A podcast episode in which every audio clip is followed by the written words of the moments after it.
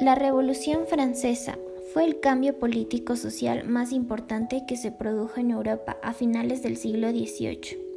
Se determinó un nuevo régimen donde la burguesía toma el mando en la fuerza política dominante.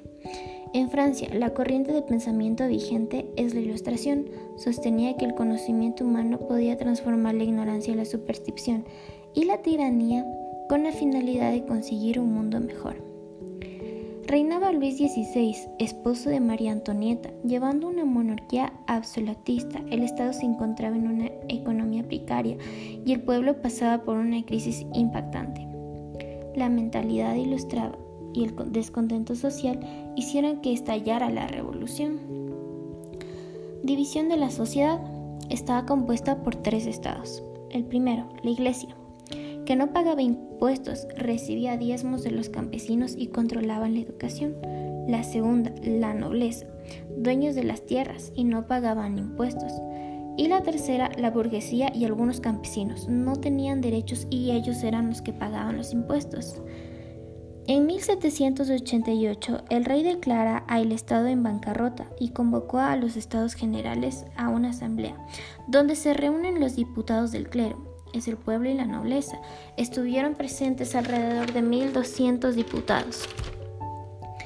Algunos diputados deciden constituirse en una nueva asamblea y se denominó Asamblea Nacional.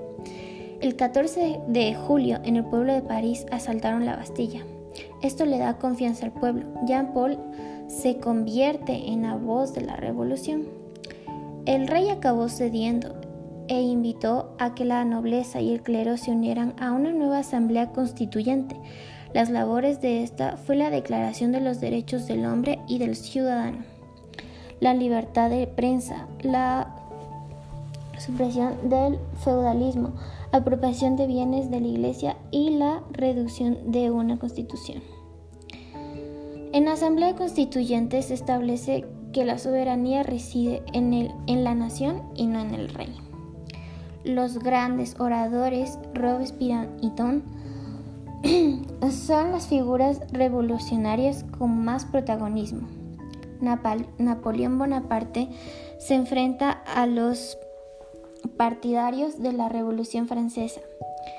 Guerra de Levante.